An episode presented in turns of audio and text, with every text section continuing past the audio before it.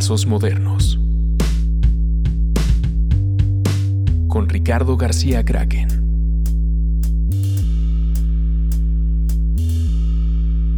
Bienvenidos a otro Trazos Modernos. Eh, esta vez, eh, bueno, en realidad no esta vez le estamos cambiando en realidad a nada. Lo único diferente es que eh, hoy tenemos a una ilustradora. Habían venido prácticamente puro diseñador, que también eres diseñadora. Estudié diseño. Estudiaste diseño.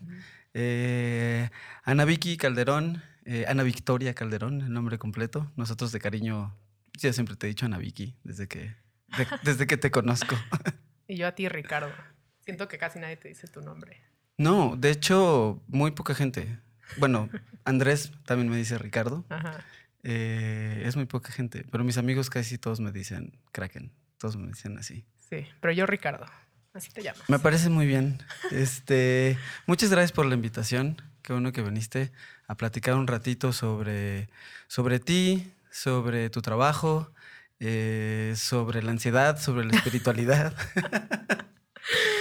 Siento que ya hablamos este súper profundo antes de que empezara el podcast. ya sé, a ver si, a ver si, a ver si retomamos el tema. Espero que sí. Porque estuvo muy interesante.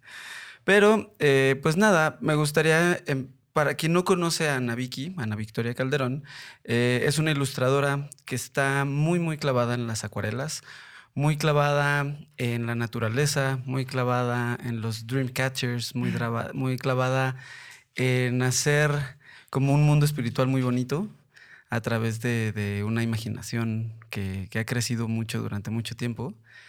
Algo que yo te admiro mucho es como cuánto le has trabajado a ti y a tu marca como, como tú. Eh, pero cuéntanos un poquito, también como para entender de dónde sale toda tu inspiración y todo eso. Cuéntanos un poquito de quién eres, de Sí. dónde eres, dónde estudiaste. Este, creo que voy a sacar como tu lado emocional en este podcast, porque he escuchado los otros y siento que es muy como, eh, o sea, hablan mucho como del oficio del diseño.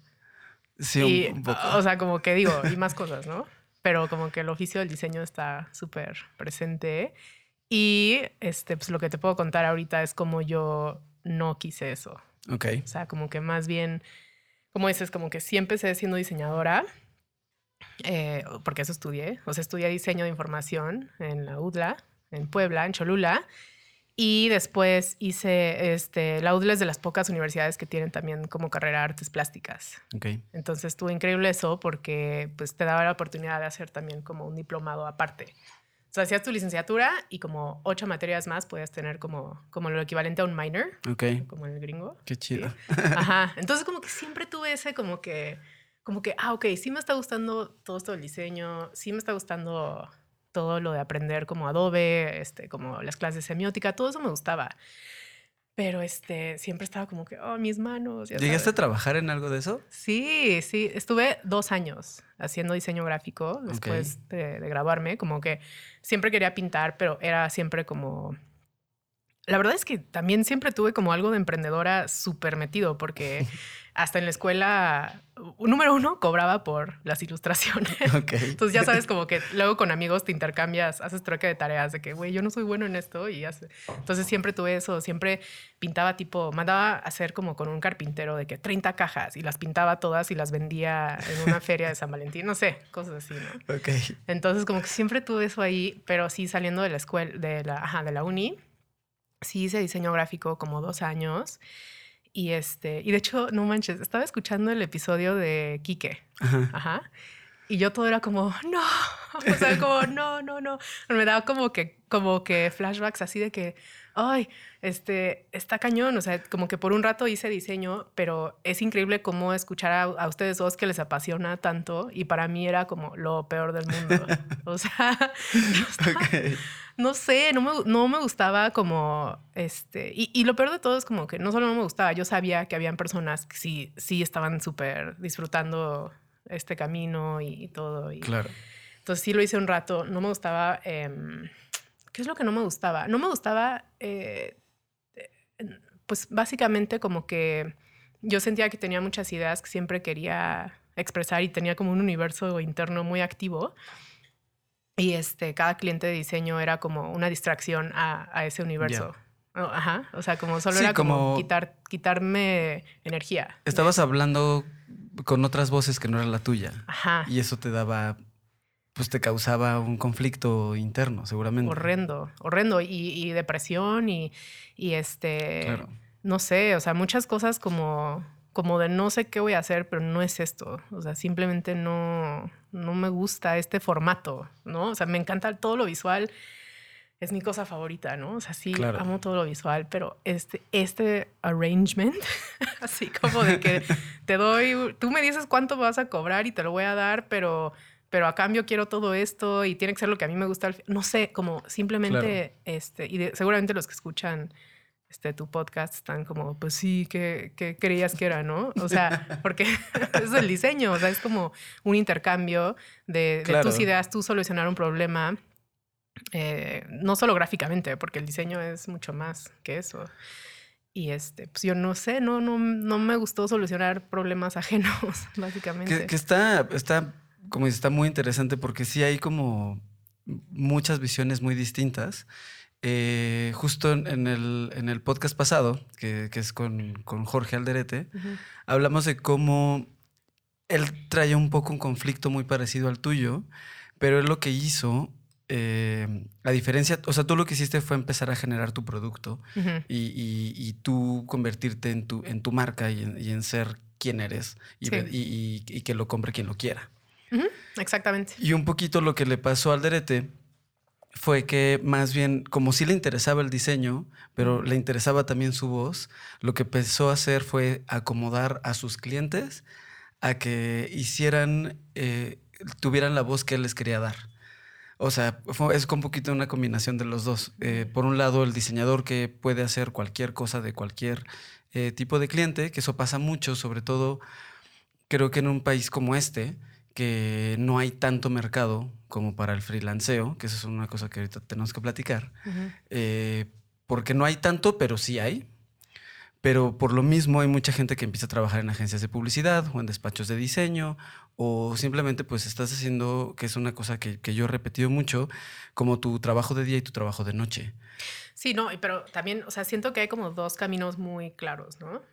Uno es el que, por ejemplo, Alderete tomó o el que yo tomé, ¿no? Porque al final de cuentas, por ejemplo, mis ilustraciones están en, en productos. Claro. Sí están en productos. Sí, sí. Pero digo, es como que al revés todo, ¿no? Entonces, lo que hizo, por ejemplo, Al- Alderete, ¿no? Es como creó una gráfica tan auténtica, tan Sí. suya, tan reconocible, este, que cuando llega un cliente a él, no está esperando otra cosa. O Claro. sea, y entonces ahí es, gana, todos ganan. Y yo a muchas personas que, que quieren dedicarse a esto, que me hacen esas preguntas o que quieren como, como lo que dices, ¿no? No el camino necesariamente de la agencia o, o de este como resolver ciertos problemas de un cliente y, y tener como variedad y, y ser versátil y todo, ¿no? O sea, ese es como un camino, creo. Y el otro es como clavarte tanto, tanto en, tu, en desarrollar tu propio estilo Claro. que ya eh, simplemente te están buscando por, por eso y nada más. No van a esperar que, que Alderete haga algo como yo lo que yo hago. Claro. O, o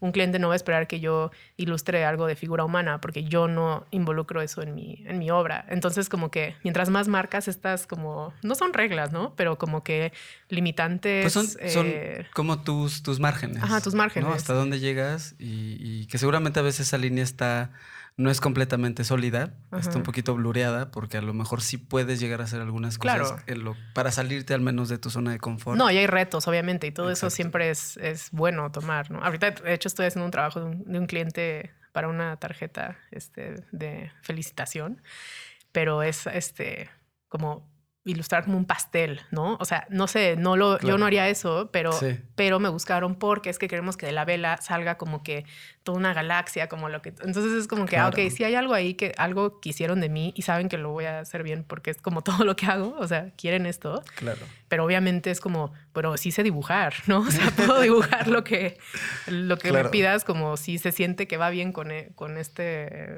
pues, concepto, lo, lo puedo hacer y, y me gusta.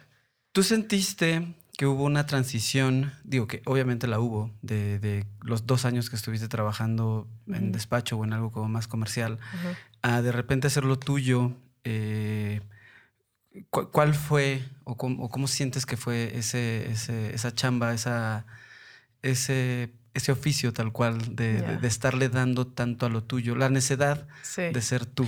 Oye, bueno, está súper interesante porque justo antes de, de empezar el podcast, tú y yo estábamos platicando de cosas como más personales, ¿no? Así Sí. como, como casualmente hoy es el día de salud mental, ¿no? Y, Justo. Ajá, y entonces, pues, este, y estábamos diciendo cómo hay veces que estás sufriendo muchísimo con ansiedad, depresión, desesperación, no saber qué, qué hacer, pero al final del día, esa ansiedad, o sea, es- o sea, esa depresión, ese momento difícil, es lo que es como que es tu puerta para, para hacer lo que Claro. deberías de estar haciendo. Entonces, como que el momento de sufrimiento, pero cuando ves ya el otro lado es como que, ah, si no hubiera estado tan incómoda en esta situación y tan ah, triste, enojada, no sé qué, este, pues nunca hubiera hecho el cambio de mandar todo, todo a volar y va y ya no quiero hacer esto y voy a ver, vendo mi carro, me voy a vivir a México. O sea, ya sabes, como que yo hice esas cosas, como yo solo llegaba a mi casa y quería pintar en la noche y este, y fue eso. O sea, yo estaba de que, ok, ya son las 4 de la, de la mañana, qué horror que ya me tengo que dormir, solo quiero seguir pintando. Quiero más tiempo. No quiero, ajá, o sea, solo quiero estar yo con este, con este universo que, que estoy creando. Y, y fue como que tanto enamoramiento de, de ese, es como una unión con el espíritu. Yo así lo, lo siento cuando estás pintando, es como, Claro. como, fu, o sea, de que ya, Total. está aquí papel, mi mano, y arriba hay como un rayo que está saliendo hacia... es como una pintura de Alex Gray. ¿Has visto esas que está como que fu, conectado Total. con... Entonces, como que yo decía, este, esta sensación y este estado como, y mental también, porque cuando estás pintando, pues tú lo sabes, ¿no? Es como que, wow, tu mente se va a otro lugar increíble donde pues, ya no estás pensando en Claro. todas las cosas que te están molestando. Que justo algo que yo he estado como, como interpretando mucho de, de esta parte como del arte y un poquito de la espiritualidad y todo eso, que Ajá. de hecho como que en la última exposición que hice, como que intenté tratar mucho estos temas de que tenían que ver más con la percepción. Y, y algo que me ha quedado muy claro es que la, eh, el resultado o lo que te demuestra que, que- que tenemos un espíritu o un alma o como le quieran decir, es el poder, por un lado, eh, admirar, apreciar o sentir el arte, cualquier tipo de arte, desde la música, la gráfica, lo que sea, hasta para crearlo. O sea, creo que te demuestra eh, la manera de crear, la manera de hacer, la- el, el trance en el que lo estás haciendo, el trance en el que te pone incluso verlo o escuchar o ver una película. Creo que eso es lo que te demuestra que, que te- que tienes un espíritu, que tienes algo más allá que, que- que la carne. No, y, pues. y la palabra trance me encanta, porque también estábamos hablando de la meditación trascendental y todo, y eso es, es eso, es trascender, es estar en, en simplemente, es increíble saber que, que nuestra mente tiene la capacidad de estar en otro estado sin, sin necesariamente tampoco consumir, digo, es está fácil si consumes un psicodélico o algo, o es como obvio te va a llevar, ¿no? No tienes de otra, claro, o sea, te va a llevar claro. aunque no quieras. Y, este, y cuando haces cosas como, como pintura, como meditación, como hacer música, etcétera, es otro tipo de trance donde es increíble que tú puedas llevar tu mente a ese lugar Total. con solo tus manos, tu, tu silencio. Que, que también a eso, y eso, y eso me, me- me lleva eh, a que nos cuentes también dónde naciste y todo eso. Ah, ok. Porque creo que es, eh, creo que tanto, tanto justo como tu conexión, tu, tu, tu trance, tu transiciones incluso que vas teniendo en la vida, eh, creo que el bagaje que tienes también histórico de qué tienes alrededor, qué has escuchado cuando naciste, qué veías, qué Sí. sentías, creo que todo este bagaje hace el que todos, todos podemos percibir las cosas de distintos ángulos y todos tenemos este como ahora sí que el cacho del elefante que nos toca que nos toca tocar Sí. y todo eso depende de dónde venimos. Y creo que también eso da mucho tanto hacia dónde ir. Tú eh, no eres del DF, Por no. si poca gente lo sabe. Pues tengo, tengo como un, un background como súper, eh, como multicultural. Eh, creo que así lo podría decir. Este, mi mamá es de Estados Unidos, mi papá sí es de aquí. Él sí es citadino. De ahí, de ahí el, el calderón también. Sí, sí, bueno, el calderón es de, de Chihuahua, de hecho. Pero este, pero mi mamá, pues este, es de Colorado. Pero mis papás se conocieron en Cancún, súper hippie, el rollo, cuando no había nada. Claro. En los finales de los setentas, que era como que un chisme. O- Oigan, va a haber este, esta cosa que se llama Cancún y pues, se va a empezar a construir y pues gente como que curiosa con espíritu aventurero se iba para allá a ver qué. Sí, güey, no había ni hospitales, no había nada. O sea, Claro. era ni había supermercado, nada. O sea, la playa más bonita del planeta y Sí, estaban claro. llegando a... No, sí. Mis papás siempre me cuentan sus historias, así como de- del primer día que amanecieron ahí, que sintieron como Qué chido. wow, ¿no? Y así, este. Entonces, pues como que tengo este, este como que, por un lado tengo Denver, que es la ciudad donde nací. A- O sea, mis papás ya vivían en Cancún, pero Ok. Pero mi mamá este, decidió tenernos en Estados Unidos. También no habían hospitales, había como un, un IMSS, creo, pero mi mamá pues era gringa, ¿no? Tenía toda su vida allá y pues dijo, no, pues yo voy a tener mis, mis bebés allá y, Claro. los, y al mes los traigo. Entonces como que pues tuve todo ese como que movimiento desde, desde el que era bebé. Claro. ¿no? Y, y ya, y después pues crecí en Cancún. Eh, Cancún es mi hogar. O sea, yo me considero 100% cancunense. Qué chingón. o sea, viví ahí siempre, ¿no? O sea, desde el- un mes hasta los 18 años. eh, y a los 18 años ya me fui a vivir a, a Cholula, que ahí es donde estudié en la universidad. Y eh, después de eso me regresé un ratito a Cancún, que es donde estuve haciendo todo lo del diseño. Y ya en 2010, 11, decidí venirme acá, ya, a la Ciudad de México. Qué chido. Sí, y fue solo por, por lo del arte, o sea, por eso me vine. Ok. Ujú. Y en toda esta parte, eh, ¿tú sientes que obviamente todas esas cosas en, los, en las que han influenciado tu estética? ¿O Sí, claro. la has forzado en algún momento para algo?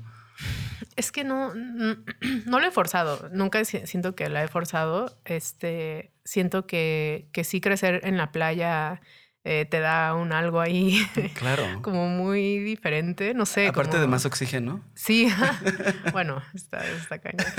Y, y- y- y los colores, todo es como fosfo, todo Claro. es como wow, ¿no? Así, este, todo es eh, esos colores así Está como, increíble. como cian, magenta, amarillo. A full. Ajá, full, o sea, todo está así. En Y- HD. Ajá, entonces es todo como muy y, pues sí, muchísima naturaleza. Digo, ahorita ya Cancún, pues obviamente es una ciudad como, como muchas, ¿no? Y, y- digo, todavía está la, la naturaleza, pero yo creciendo ahí sí fue muy, muy, muy, pues, eh, pues simplemente era ir a, na- a nadar en, en lagunas y a ir a islas y arrecifes Claro. y, y mi abuelo era buzo y también fue productor de cine, entonces por ese lado tengo como otras influencias y Qué chido. entonces sí siento que como que tengo ahí varias cosillas que se me fueron pegando en la niñez. Este, también mis, mi abuelo nos, nos le gustaba mucho llevar como a sus nietos a viajar. Entonces, pues siempre te dicen como, ay, qué mala onda que estés viajando de niño. O sea, yo recuerdo escuchar eso de niña, como que decía la gente como, ay, pues ni se van a acordar de grandes, ¿no? O sea, como Ya, que la gente claro. piensa que, Que es una pérdida de ajá, tiempo, que dinero. es un desperdicio. Sí.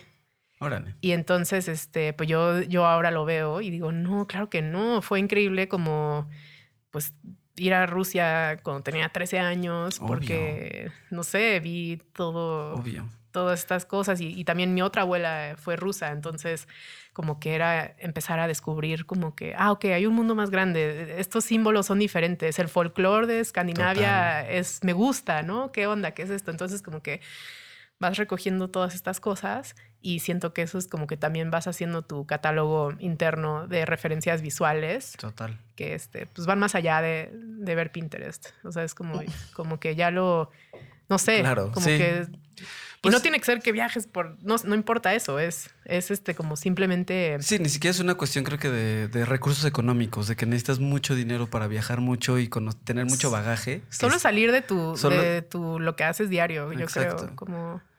Sí, que aparte, o sea, viajar en, en el mismo México. o Sí, sea, no, no, sí. Que hay una riqueza tan grande de Mm. lugares tan distintos. ¿Has ido a Agua Azul en Chiapas? Las No, cascadas. No he ido a? Chiapas. Ay, no, es el lugar más hermoso que he ido. De verdad, ¿eh? Eh, Me acuerdo de estar ahí, fui como tenía como 20 años.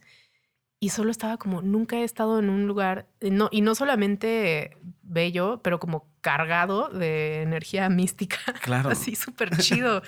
Y este, a mí por eso también me encanta, pues como yo hago muchos retiros de arte y todo eso, me encanta que- que sean en México porque siento que hay muchas personas de, de fuera que, pues no sé, piensan en México y piensan como en narco, ¿no? O algo así, Claro. y eso es como el cliché. O en, pues ya sabes. O en Amores el- Perros. Sí, como así. y entonces yo siempre estoy como que tratando de, no sé, me mandan mensaje, oye, es seguro, no sé qué, y yo, a ver, Claro. eh, ¿qué te digo? O sea, también si vas a Los Ángeles puede ser inseguro, ¿no? O sea, Pues todas las ciudades grandes ajá, hay que ver a qué hora caminas, por dónde. porque, ajá. Pues es- si no. Solo es como que tener cuidado en, en lo que hagas, ¿no? Exacto. Y este, no sé, México es, es bello. O sea, yo, yo siempre he tenido doble nacionalidad. O sea, yo siempre he podido vivir en Estados Unidos en el Claro. momento que yo quisiera y, y nunca quise. Ya. O sea, Qué siempre, chido. ajá, siempre he preferido estar aquí. Como que sé la, la magia que hay acá. Y que, y que aparte de, de- de todo esto de la magia, algo, algo que, que a mí me, me- me gusta mucho de, de ti es como esta parte, eh, va a sonar feo, pero no lo es, es como que institucionalizaste tu libertad. Ok. Eh, como No, que- no suena feo. Ah, ¿no? Ah, bueno.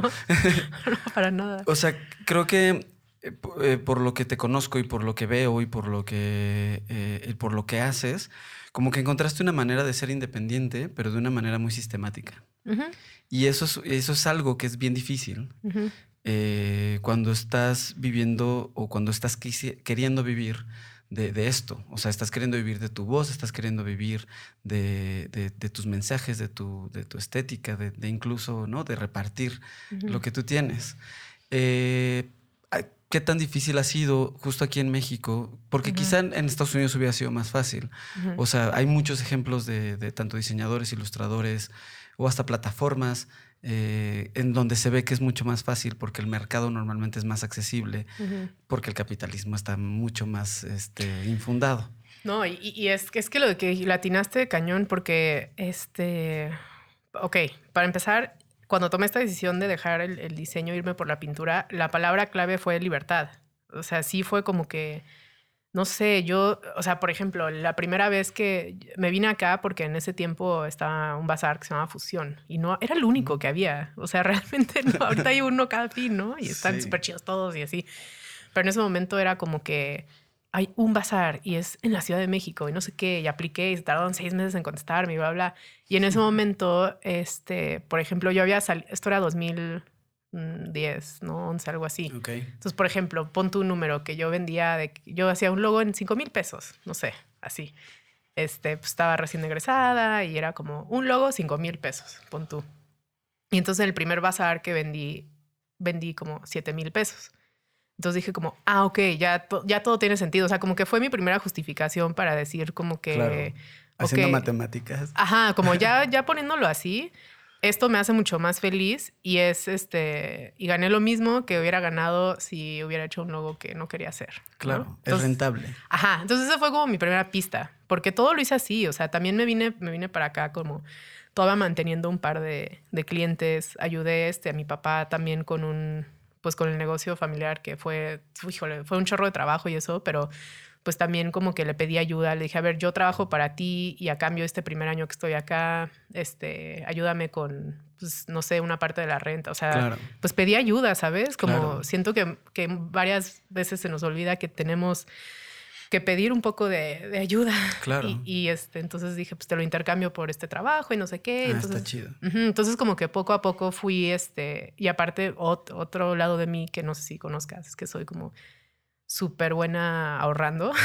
soy súper ahorradora como no, no tomo alcohol, no salgo en la noche. ya sabes, como que soy súper como, mm, como conservadora con, Claro. con todos mis ingresos. O sea, sé muy bien qué es lo que quiero y, y qué es lo que no quiero gastar y qué es lo que vale para mí. O sea, Claro. como que he hecho mucho trabajo interno para saber qué, qué, qué, qué val- qué- qué valor tiene pues todo esto, ¿no? O sea, y entonces, este, cuando dijiste que tengo como esta libertad, pero ha sido... eh, Institucionalizada. Ajá. Eh, quiero, sí, o sea, esto sí no es ningún secreto. O sea, yo he, no, yo he siempre invertido el dinero que he ganado, lo he, lo he reinvertido siempre Claro. en asesoría. Me ha asesorado muchísimo. Este, tengo un- una coach de negocios que llevo con ella ya como cinco años, Ok. algo así. Eh, o sea, Eso es muy importante. Ajá, y, y no es nada más como que me saqué de la manga estas estrategias, o sea, lo Claro. he estudiado, lo he trabajado, solo porque sales de la universidad no significa que ya dejaste de estudiar, ¿no? no, para nada. O sea, hay gente que va a congresos y hay gente que va, no sé, que quiere actualizar como software, cosas así. Para mí ha sido más como que, como que me siento segura con lo que estoy pintando, o sea, estoy disfrutando eso y eso como que va bien y todo. Pero pues yo dije, a ver, yo quiero como que hablar con, con personas que han guiado a artistas como yo, que tienen su propia marca, eh, pero a un nivel internacional. Claro. Entonces, bueno, una sesión con ella cuesta mm, como 600 dólares. Son como 12 mil pesos, ¿no? No es una tontería. No, es una inversión. es una inversión. Entonces, pues sí he sido, o sea, sí he sido muy como que meticulosa con cómo gasto mi dinero, cómo lo reinvierto. Este, no sé, o sea, hasta la fecha prefiero siempre como que yo cocinar, comer en mi casa. O sea, Claro, sabes, sí. como que sí, este, sí he tenido como mucho éxito en esta libertad, tanto eh, como creativa como, como ahora económica, que ya, que ya ahorita pues estoy como finalmente en un súper buen, buen punto. Este, estoy a punto de construir este, una casa, compré un departamento hace Justo.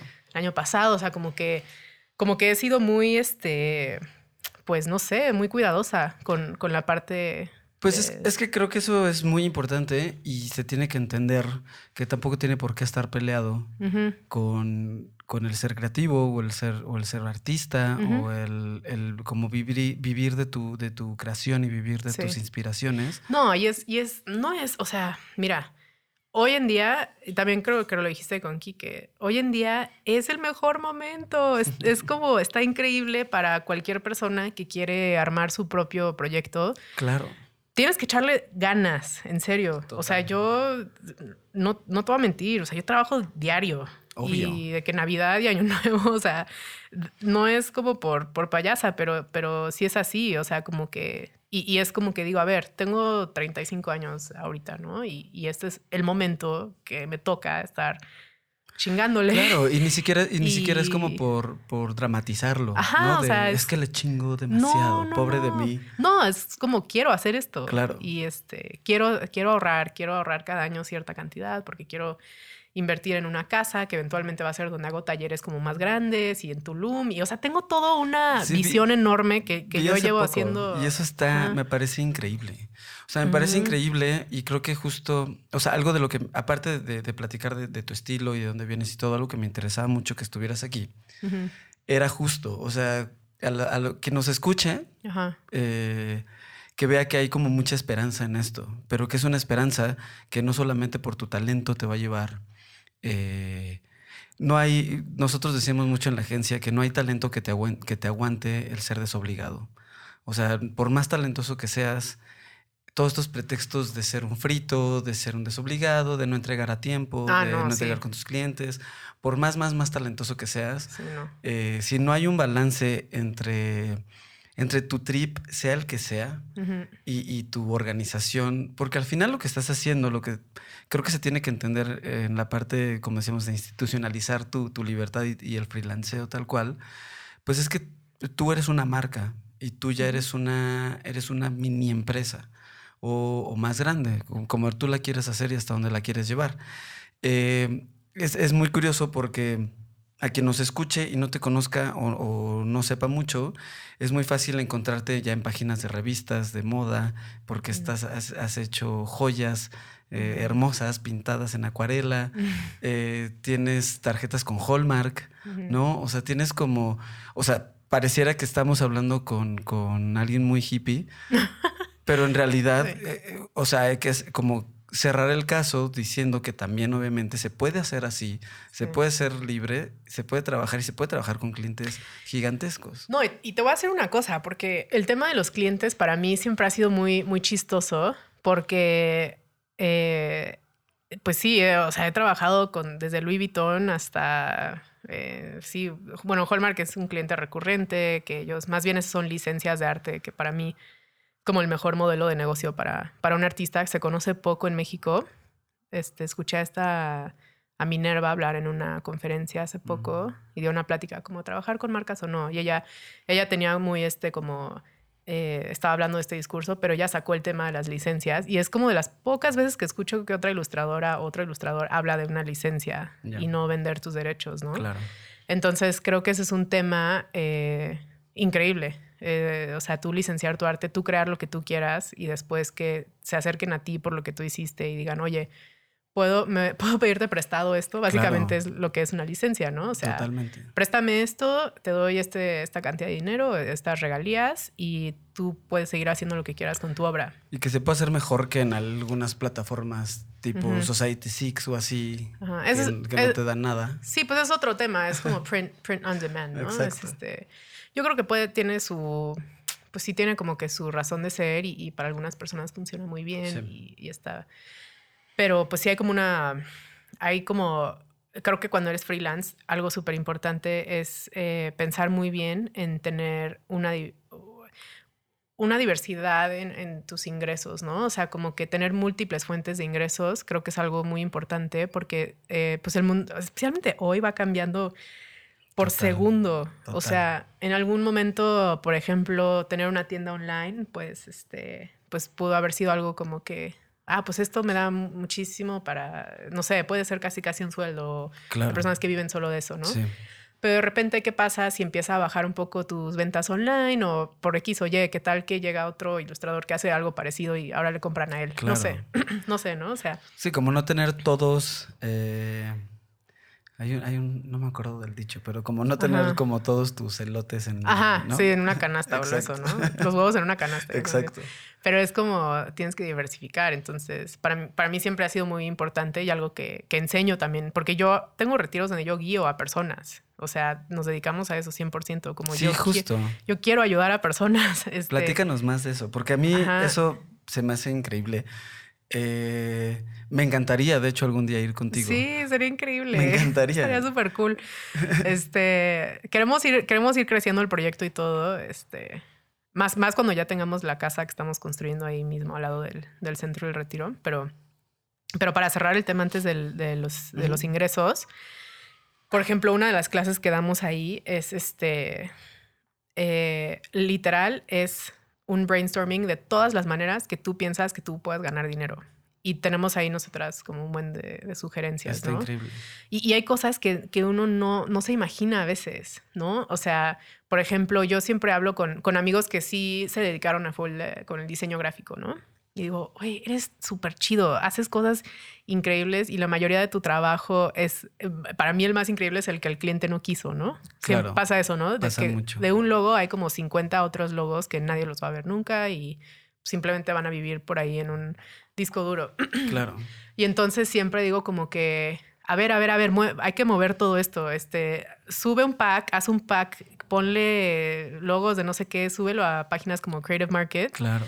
Este, y la gente no piensa que de 15 en 15 dólares, si vendiste, porque eso lo puedes vender las veces que quieras. Sí, O sea, como hasta en tipo Shutterstock o Ajá. ese tipo de bancos de imágenes Exacto. que puedas hacer clip arts o cosas Ajá. así. O sea, es como usa todo eso que, que- y Claro. por eso yo lo aprendí mucho en las licencias, porque las licencias de arte lo que te dan es como que sácale todo el provecho que puedas a esta imagen. Está increíble. Entonces, Está eh, increíble. Ajá, entonces yo creo que esa es como una dinámica que no se conoce mu- mucho porque muchas personas no, no este, conocen todo el valor que puede tener una pieza que hicieron, ya sea de diseño, de arte o ilustración. Ya sé. Ah, Y frustra mucho. O sea, yo tengo una cantidad de dibujos. Sí, está cabrón. Ahorita que cambié de estudio, que hice todo como en bodegué y luego saqué de la bodega y cosas así, y ahorita empecé a sacar todo para acomodar.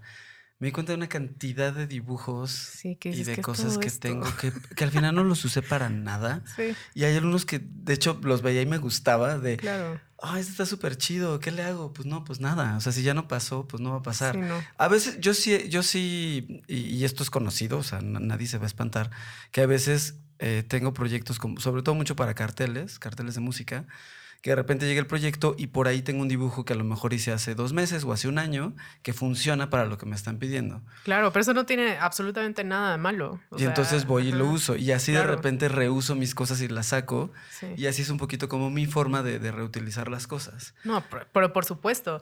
O sea, y muchas veces una idea te llega antes de que exista el proyecto. Entonces, Total. y dices, pues yo estoy haciendo esto aquí, y creo que me está quedando chido y no sé para qué es. Claro. Y, y puede ser que, que se quede encerrado, o puede ser que llegue algún día el proyecto perfecto y digas, no puedo creer que ya tengo esta ilustración que Total. está hecha. Sí. Y me ha pasado mucho. Me ha pasado con proyectos así Sí. de. O que a lo mejor lo había hecho para una banda, por ejemplo, específicamente para una banda, y la banda no lo aceptó. Y entonces, como de, bueno, pues ni modo. Y luego llega otra y digo, híjole, no, es que le queda mejor a esta. Ujú, No, ¿no? claro, está, y está y muy pasa bien. muchísimo. No, y, y- cuando, por ejemplo, cuando haces este, licencias de arte, eh, a mí me... Porque yo ah, justo hoy firmé un, un contrato de una portada del libro que, que hice hace mucho y tenía como tres versiones de esa portada y la, la versión número uno, que a mí me gustaba, no, no quisieron esa, ¿no? Se fueron con Ok. la tercera y este fue un libro, de hecho, que se publicó en México y todo el rollo. Y, y ya, salió ese libro y este, yo normalmente cuando pinto mis acuarelas hago como que, la, eh, como que layers este, de acuarela, Ok. eh, como fondo, lettering, eh, algunos elementos y está todo como en capas en Photoshop, ¿no? Ok. Cuando hago cosas de cliente.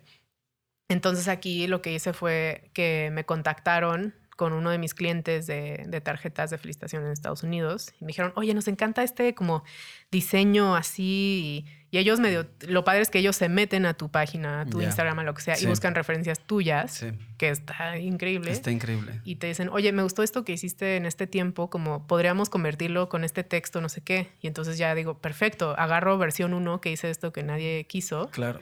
a ellos les va, va es justo lo que me están pidiendo. Hago un lettering nuevo, pongo un layer nuevo en Photoshop y es un- una tarjeta nueva y es este di- dinero por algo que Claro. me tardó 10 minutos, ¿no? Y, O o sea, y que al final, pues al final lo hiciste tú. Al No, final es tu claro. mano y al Sí, final sí, sí. invertiste, tiempo es dinero, y le invertiste un tiempo a eso y en algún momento tiene que convertirse en dinero. Sí, Yo claro. hubo una cosa que, o sea, mi, mi, mi único consejo que tengo a través, o sea, si, si, si quieres hacerte freelance en la vida, que fue cuando me salí de las agencias, estuve nueve años trabajando en agencias de publicidad, de repente me salí. Y, la única acción que he hecho, y que de hecho ya tiene casi cinco años desde que dejé las agencias, es que todos los días al menos tienes que hacer una acción que te reditúe en algo de dinero. Y con eso no me refiero a vender todo el tiempo todo lo que estás haciendo, me refiero a a veces eh, subir un post que tenga algo que ver con algo de que puedas vender tu trabajo, que sea mandarle un WhatsApp a alguien que sabes que, que puede en algún momento necesitar de tus servicios o de tu ilustración o de algo, dibujar algo. eh, eso es algo que a mí me ha servido mucho para que todos los días hacer al menos una cosa que en algún momento se va a transformar en dinero. No, y- algo que yo, que yo veo mucho, y especialmente en México veo cómo está tan desaprovechado, porque a ver, hay, hay una gran ventaja de, de vivir en México que creo que es un enfoque que muchas personas, eh, y no sé, ilustradores independientes o algo así, a lo mejor no han visto este, este enfoque, y es que, por ejemplo, ok, una cosa increíble que puedes hacer como, como ilustrador este, freelance es encontrar una manera de tener un ingreso pasivo. Ese ingreso pasivo es algo que tú hiciste una vez y todos los días te está generando dinero. Entonces, ¿cómo haces eso? No? Hay muchas opciones. Número uno, por ejemplo, Creative Market, ¿no?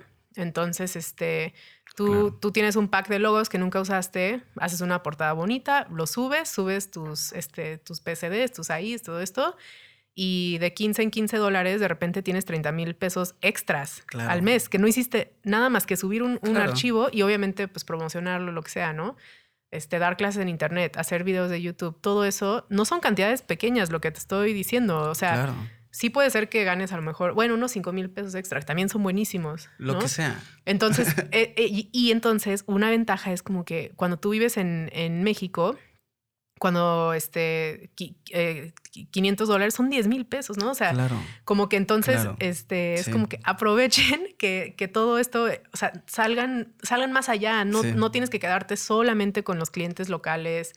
eh, que obviamente está bien también tener, ¿no? Pero como decimos, o sea, hay que tener como una variedad de, de ingresos para poder... em, Claro, o sea, porque eh, por lo mismo, por lo, por lo que tú no tienes un, un contrato contigo mismo de que vas a tener una quincena o una mensualidad fija, Ajá. tienes que entender que si se te cae una cosa, tienes que tener otra atrás que te esté respaldando. Es súper importante. Como dices, Sí. o sea, si de repente las ventas en internet se caen, si de repente yo, por ejemplo, tiene prácticamente dos años que no hago un cartel oficial de una banda, pero eso, no por eso voy a dejar de hacer o no por eso voy a dejar de buscar otras cosas. El chiste es, eh, pues hasta esto, o sea, el estar haciendo un podcast, el estar haciendo como otros eventos que estaba empezando a hacer en esta cosa que estoy haciendo, otros modernos, pues es eso, es que más, porque aparte somos gente creativa, somos gente que, que, que eso lo he dicho mucho y lo, lo voy a repetir yo creo que en cada podcast,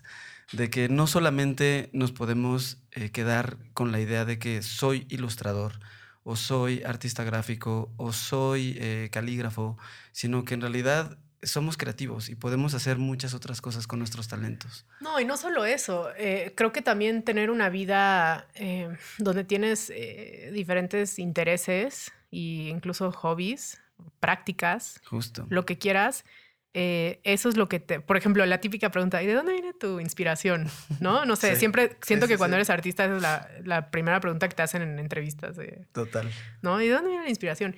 Y es como, pues, ¿de dónde no viene, no? O sea, es simplemente es como que todo lo que hago y ahorita que me dijiste, no, pues estuve viendo estos videos raros de YouTube, es como que au- eso también es inspiración. Total.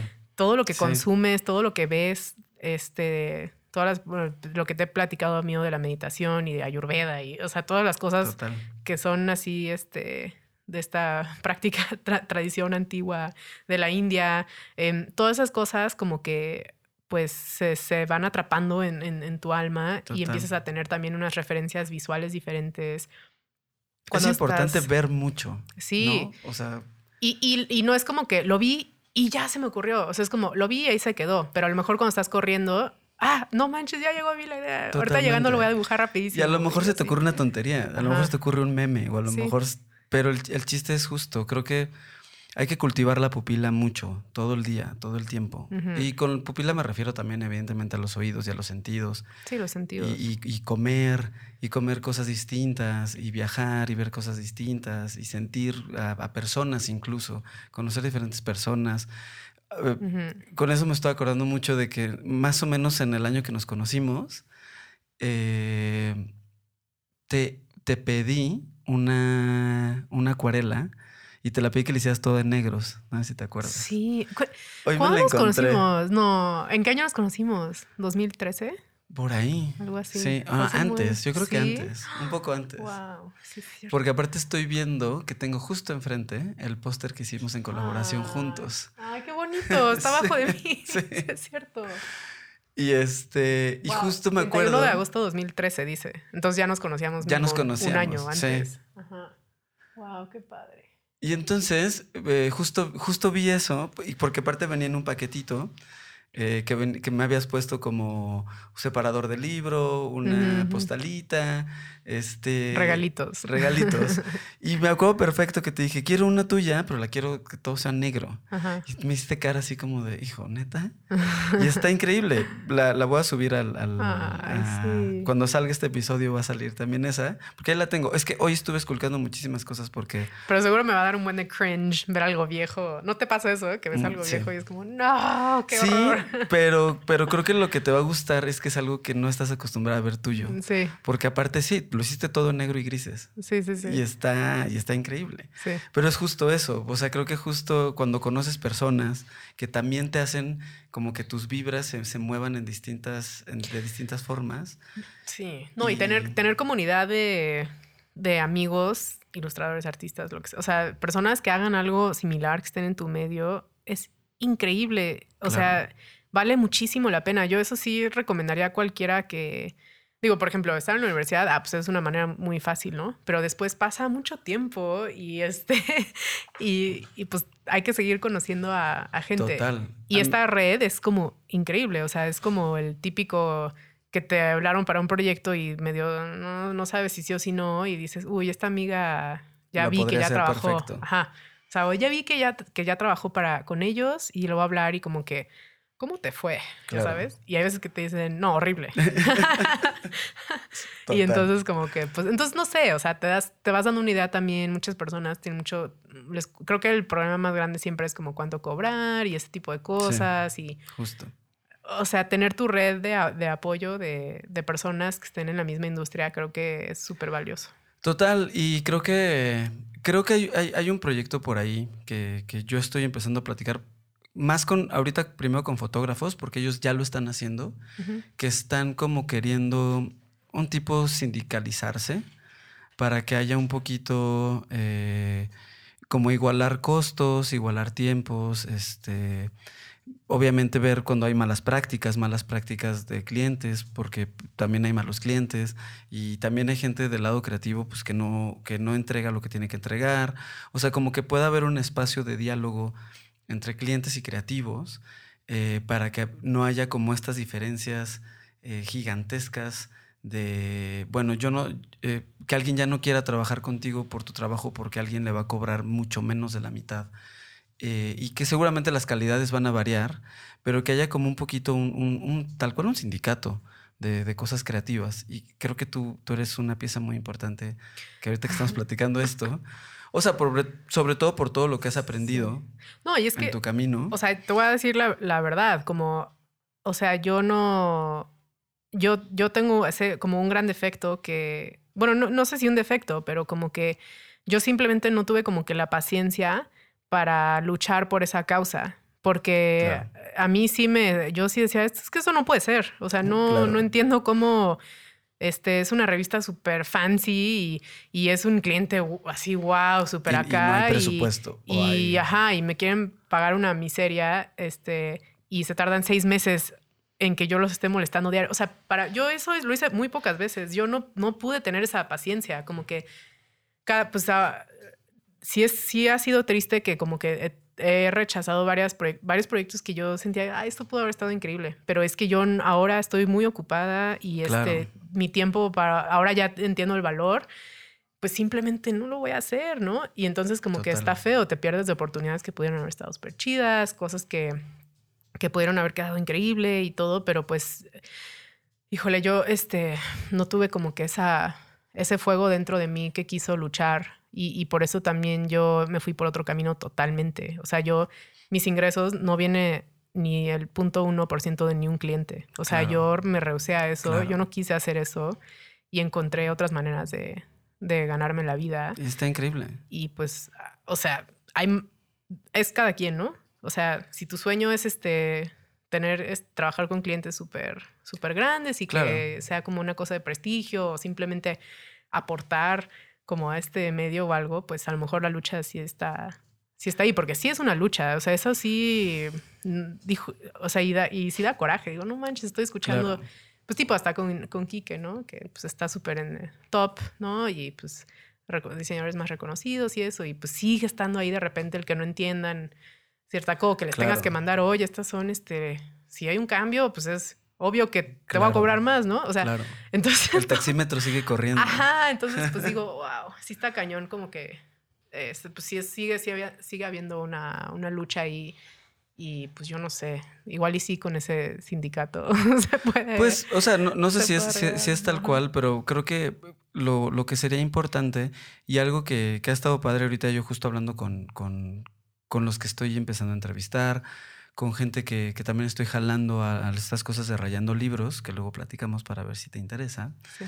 Este, pues estoy teniendo un contacto otra vez como con, con amigos y conocidos que también eh, me lleva a pensar mucho que este tipo de cosas, aparte de hablarle a los que apenas están estudiando y a los que apenas se quieren dedicar a esto y dejarles el mensaje de que hay que chingarle mucho, Ujú. también está por otro lado la- el, el mensaje de no hay que dejarse, el mensaje de que hay cosas que no están chidas, que, que hay muy malas prácticas y que, y que quizás sí eh, a través de estos espacios podemos encontrar al menos eh, un, un espacio de, de denuncia o un espacio de, de cómo lo hacemos mejor y que la gente se sienta protegida con gente que ya lo ha hecho y que lo ha hecho bien.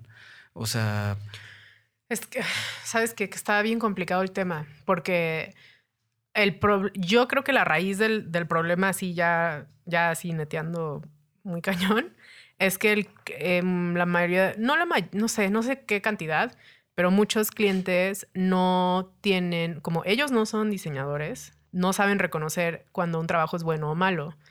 Ya, no sé, un año después, donde ya sale el mercado y la gente no lo consume, ahí es donde, donde se ve que, ah, pues, estuvo feo tu, tu diseño, o sea, y no quisiste pagar y esto te tocó.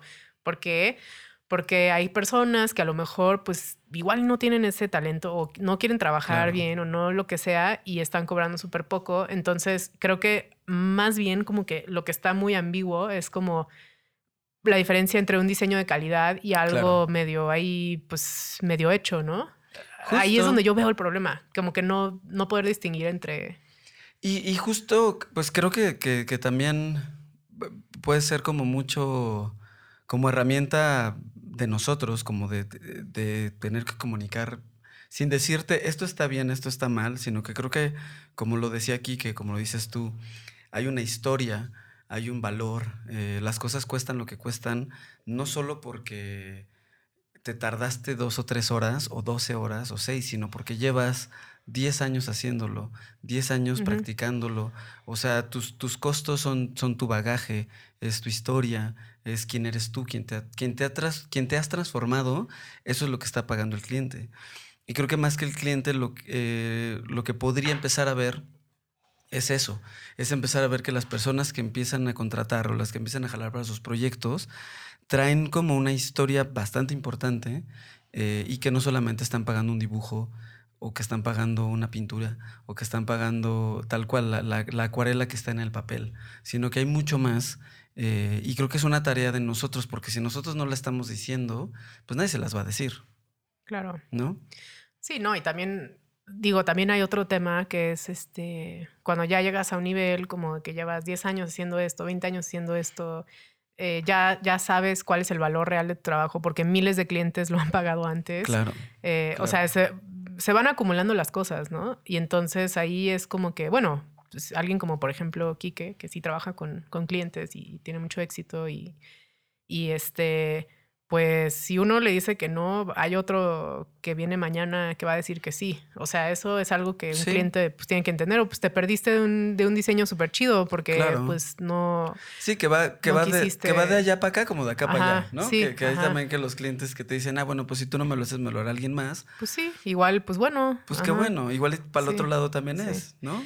Pues sí, nada más ahí eh, yo creo que ahí el, el, o sea, yo creo que de verdad como que la raíz, el núcleo de todo es como que, eh, que, el, que el cliente a lo mejor no, no pueda distinguir entre, entre un diseño de calidad y no, porque pues también sí entiendo que si, pues a lo mejor la neta, no sé, igual y eh, estudiaste diseño, pero pues no fuiste el mejor de tu clase, ya acabas de salir, o sea, no todo el mundo es el mejor en todo siempre, ¿no? Claro. Y a lo mejor pues sí quieres cobrar poquito porque pues, necesitas dinero y, o sea, entiendo también el otro lado como de, todavía no me siento como el más chingón del mundo y, quiero, quiero cobrar algo.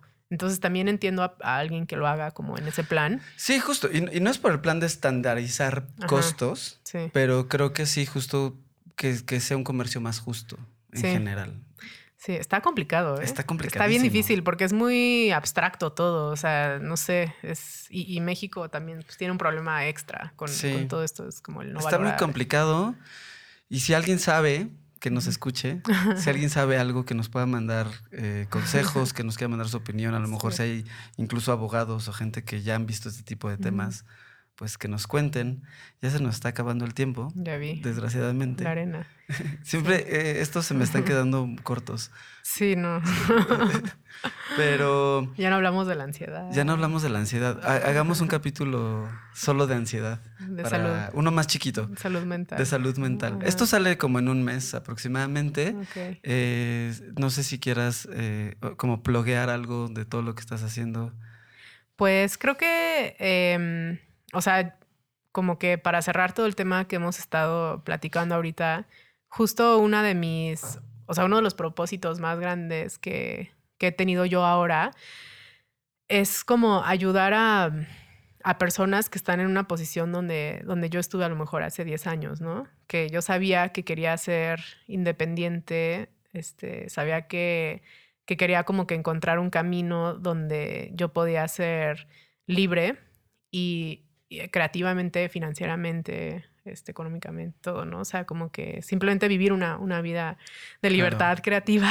este, y este, pues entonces yo tengo un proyecto que se llama Magic Jungle, Jungla Mágica, que hacemos en Tulum retiros para, ahora son para mujeres, nos gustaría ya ya expandir todo y hacer también. Yo quiero ir. Sí, estaría bien padre.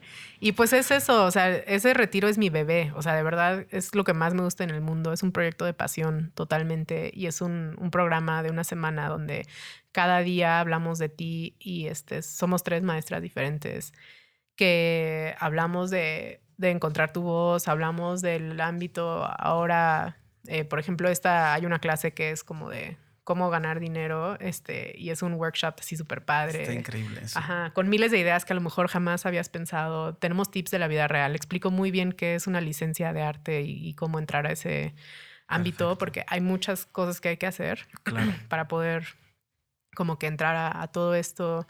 Hacemos este, unos workshops increíbles de feedback de tus redes sociales. Este, hacemos, está increíble. Está súper padre. es, es como mi cosa favorita. Y, este, y eso es, eh, pues en mi Instagram, Ana Victoriana, pueden ver, siempre estoy tagueando Magic Jungle Tulum, ¿no? Y, eh, y también pues yo cada año en verano hago retiros de acuarela. Este, siempre son en diferentes lugares del mundo. Han sido en, en Italia, en Marruecos, en... Me gusta como que llevar a personas a un viaje extraordinario. De hecho, el, el, el año que entra queremos hacer uno en México. Okay. Este, en una hacienda increíble que está que está como a dos horas de la Ciudad de México. Tenemos todo un plan ahí. Entonces, creo que si algo, que, si algo quisiera invitar a las personas a que se unieran a mi universo. a tu comuna. Ajá, es que vinieran conmigo a estas experiencias, que aparte de todo también involucramos cosas un poco espirituales, que no debes de tener miedo, no es algo que te va a dar miedo, es algo bonito, siempre con mucha salud y mucho bienestar y mucho mucha buena vibra. Se ve, comen increíble. Sí, todo es Gluten free. Sí, Se liberan de muchas cosas. Sí, o sea, porque tu, tu, tu, cuerpo tiene que estar ligero también en este tiempo que estás este, haciendo esta, este trabajo interno y... Justo, y creo que, creo que es, una, es una muy bonita forma de como de darle espíritu al, capitalismo en el que ya vivimos. O sea, no, no podemos, o sea, vivimos en un capitalismo, no, no, no tenemos mucho de otra. Y fue, un, fue uno de los temas que, que, tratamos también mucho con, con, con, Jorge, con Jorge Alderete.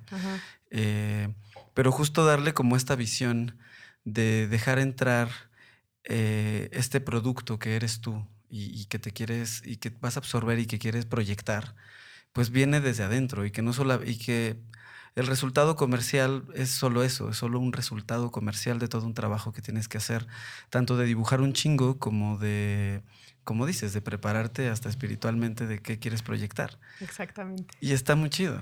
Sí, me parece que es una excelente manera de, de cerrar con este tema de, o sea, sí, es un punto medio en en que obviamente pues tienes que, vivir y sobrevivir. Y no solo sobrevivir, este, en inglés hay una palabra que no he logrado en español que se llama como thrive, que es como vivir tu mejor vida posible en este tema especial, ¿no? O sea, como que, como que tienes tu, tienes tu marca creativa y no es suficiente con, con que, ay, medio me va. O sea, como que, a ver, hay, esto se puede llevar a que sea un proyecto de vida inmenso, enorme y que te lleve a todas partes y que te lleve a viajar y pues si eres muralista te, lleve, te puede llevar a Japón a pintar, o sea, no sé, como que expandir todo esto y, pues no solamente la mentalidad como de pues a ver si alguien me busca, a ver si no sé qué, o sea, tú haz lo tuyo.